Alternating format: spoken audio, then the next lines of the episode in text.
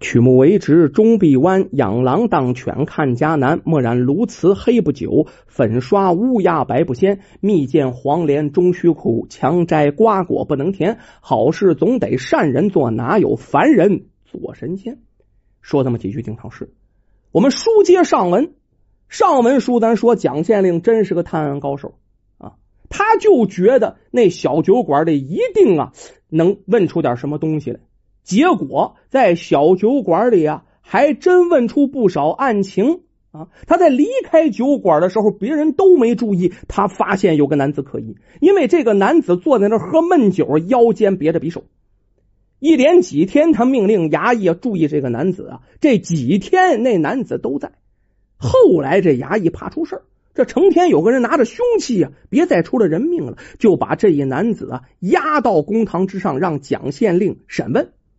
结果这一男子一来，哇哇的哭，说这自己啊妻子啊遭两个恶徒羞辱啊，让大老爷替他妻子找出凶手啊，替他妻子报仇。这蒋县令一听，又是一惊啊，赶快命差役把他媳妇也带到县衙之上。这女子到了县衙之上，那也是个哭，这夫妻俩呀对着哭，平复了心情以后，这一女子终于说出了她的遭遇。原来这个携带匕首的男子姓杜啊，叫杜峰。他的媳妇呢叫月娘。前几天月娘去磨坊打油，由于那一天呢同去打油的姐妹啊临时有事啊离开了，恳请月娘帮他打了油一起背回来。月娘一看这天挺早的呀，就答应下来了。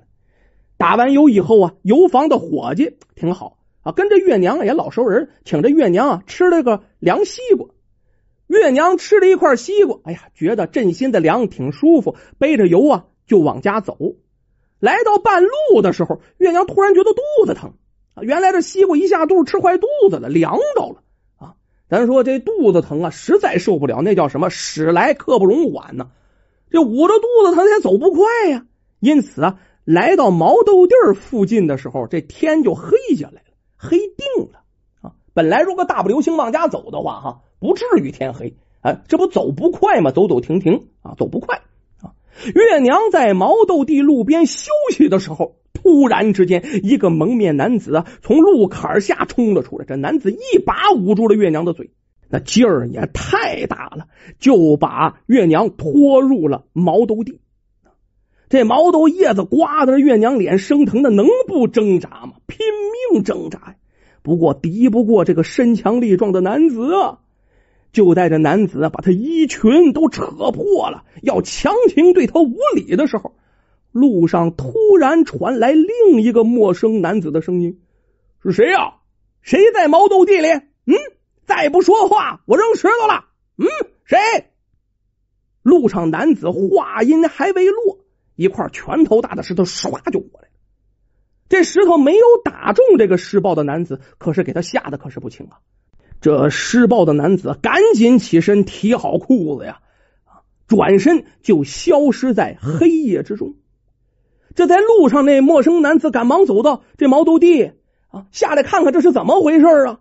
结果这一来不要紧，借着这月光，就看见这衣衫不整的月娘正在这穿衣服。哎呦喂，雪白的身体呀，就暴露在这男子的眼前。这月娘啊，还没系好那掩上衣服，站起来呀，啊，给这陌生男子施礼，谢谢这陌生男子的救命之恩。可当月娘转身要离开毛豆地的时候，就这个刚刚救下他的男子啊，突然是精虫上涌，跟发了疯一样就扑向他了，给月娘造一懵。这就这这怎么回事？刚脱虎口，又入狼窝呀！这这这恩人怎么转瞬之间变成恶人了？他到底是好人还是坏人呢？那月娘能不挣扎吗？拼尽最后一丝力气呀，啊，拼命的挣扎。时间过得并不长啊，哎，又是一阵急促的脚步声来了。一个男子气喘吁吁的，明显是跑过来。好啊，原来你小子想占便宜呀？你想自己亲自来呀？啊！说罢呀，这男子举起一把斧头，朝正在非礼月娘这男子狠狠的砍下去，噗就下去了。瞬间是血光迸现。非礼月娘的男子梗都没梗啊，当场就身亡了。这月娘被造了一身血，被这突如其来的一幕一弄啊啊的一声就昏死过去了。接下来什么事就不知道了啊，他再也记不起来了。咱们啊，再说那月娘的丈夫杜峰，看着媳妇怎么这么长时间没回来，打着火把沿路去找。丈夫在路边啊，哎，找到了被折磨的不成人形的月娘啊。月娘啊，这功夫清醒过来，爬在了路边。夫妻俩人见面，气的呀，抱头痛哭啊。但是这事儿也不是什么光彩事儿啊。这杜峰啊，怕自己媳妇儿被侮辱这件事儿，别人知道了耻笑，于是把这件事啊隐瞒了下来。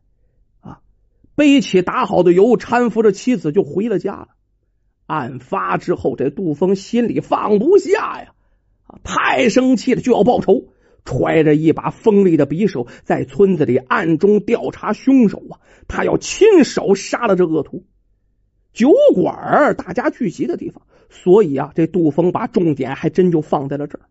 结果杜峰查了好久也没找到这恶徒，却被这蒋县令啊一眼看见了，他这腰间藏着匕首呢。蒋县令这不命令衙役给他逮捕归案了吗？这就是杜峰妻子说出的真情实话。蒋县令听了月娘的哭诉啊，心中不禁感叹呢：案子到这里就明朗。嗯，这孙大柱在路上啊遇到了恶徒行凶，他无意中救下了月娘。可当他看见月娘衣衫不整的时候啊，又心生歹意，又祸害了月娘啊。此时啊。被他吓走的恶徒又返回来了，恶徒将孙大柱打死，随后逃窜不见。如今孙大柱已死，那个罪魁祸首的元凶还仍然逍遥法外，一定要将此人缉拿归案，否则这恶徒还会继续作恶呀。蒋县令啊，问月娘：“那个杀人凶手有何有何特征？”这月娘说：“这个人呢，呃，人很高大。”啊，脖子上呢挂着一个畸形的玉坠啊！这蒋县令一看，这明白了，这个恶徒这正是抢劫玉娇的那个，两个案子那是同一个人所为啊！蒋县令又问月娘：“呃，当时恶徒被吓走后是多久回来的呀？”月娘约摸了一下，嗯呃，大人，我说不太准，大约应该是不到半炷香的时间。蒋县令这么一盘算呢。一个成年人在半炷香的时间里，最多能跑六里地，最多到不了十里地呀！啊，按这个计算，男子跑回家拿凶器杀人，最大距离应该超不过方圆十里。按照这个距离，把方圆十里的村子挨个给我清查一遍，一定得给我找出这个带着畸形吊坠的男子，他就是凶手。蒋县令这把是真红了眼了，下令所有的人把各个路口全给我守住，让这衙役们搜索十里内的所有村子。这衙役们呢也觉得这事儿太可恨了，谁家没有少妇长女去？所以说也都玩了命的干。经过三天的紧张搜索，方圆十里所有的村子搜了个遍，没有发现可疑人员，只有一户啊，距离石桥四里远的一户，哎，人家里一直关着门。蒋县令觉得这家可疑呀，让衙役们在门口蹲守，一直等到主人回来为止。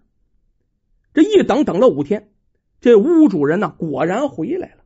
哎，这房屋的主人呢姓王，是一对老夫妻。这老夫妻说，他们的房子已经租给了一个年轻人呢。这年轻人是个男的，这个男的叫王化宇。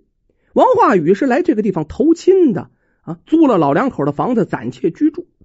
老两口租了房子以后，就去县城了，跟儿子一起生活了啊。听说家门口来了很多衙役蹲守啊，于是赶紧回家看看出了什么事据这老夫妻说，这王化宇长得高大啊，而且呢很有一膀子力气，脖子上确实戴着一块青绿色的畸形玉坠啊，他一直戴着那个。这衙役们把这情况啊赶紧就报给了蒋县令啊，蒋县令让这月娘。把这畸形吊坠的样子和王化宇的大概模样画了一下啊，恳请临县的县令合力缉拿此人呢。要说临县的几个县令，那也是真给力呀，合力侦办，都觉得这个人是太可恨了。那句话怎么说呢？世上无难事，只要有心人呢。大家这么一使劲儿，就这王化宇的行踪很快就被查出了。他曾经在临县的一家青楼与一个叫荷花的女子住了这么一天。前几天动身的时候，跟这荷花说，他要回老家宁都州石城县，这是一个非常重要的消息啊！蒋县令啊，赶快刷下公文呢，请这宁都州知州啊协助捉拿王化宇。这宁都当地官员呢，接到这案件的说明以后，那也气的不行，这什么王八蛋呢？来呀，倾尽全力给我抓！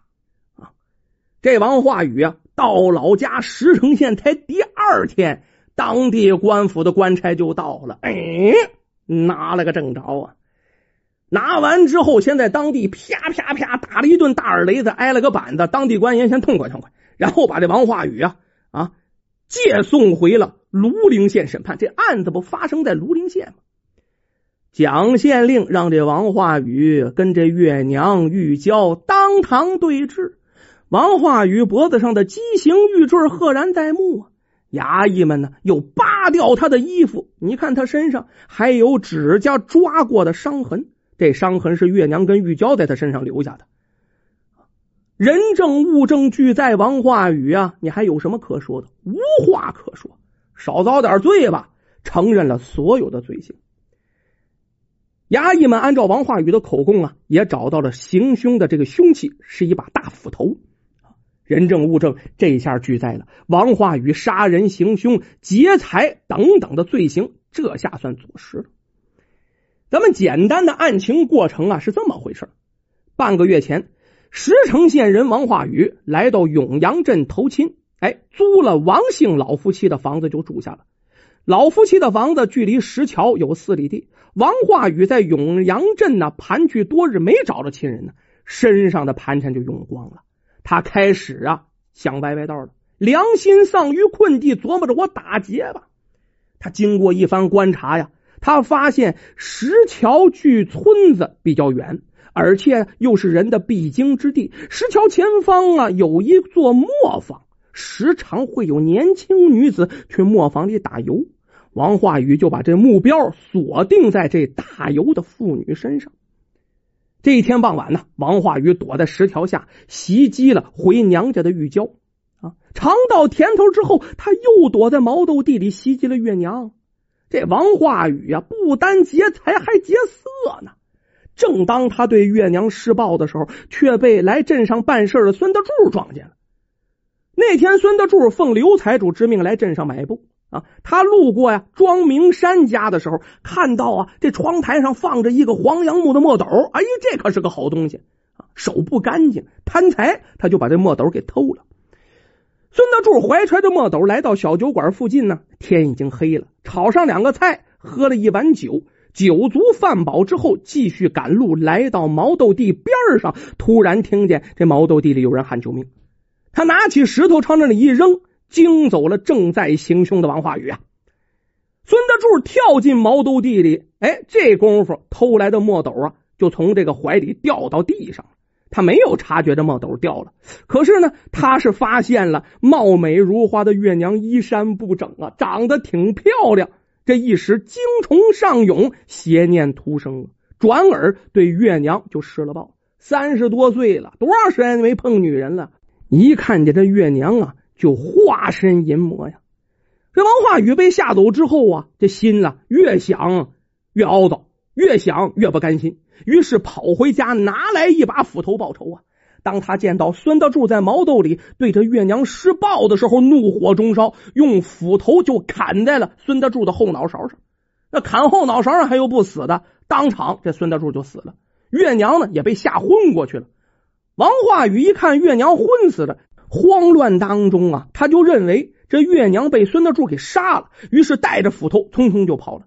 第二天一大早啊，这城里粮店的贺掌柜和伙计就来到永阳镇要账，不是吗？哎，就跟头上咱们说的，这贺掌柜发现了这毛兜地里孙德柱的尸体，于是上报地保县衙，这呀才有了咱们故事的开始啊。整个案子就是这么个过程。这个案子曲折离奇，难以预料啊，堪称一桩离奇命案。孙德柱这个人呢，救人又害人。王化宇这坏人坏到底了，两个都不是好人，全都是恶人。孙德柱被王化宇所杀，王化宇抢劫玉娇，祸害月娘，又杀了孙德柱，这罪行都令人发指啊！这王化宇是真正的恶中之恶。最后，蒋县令按照大清律例的刑律，判处这王化宇立即斩首，而且是示众三日。这桩离奇的案子到这里呀，最终是宣告结束。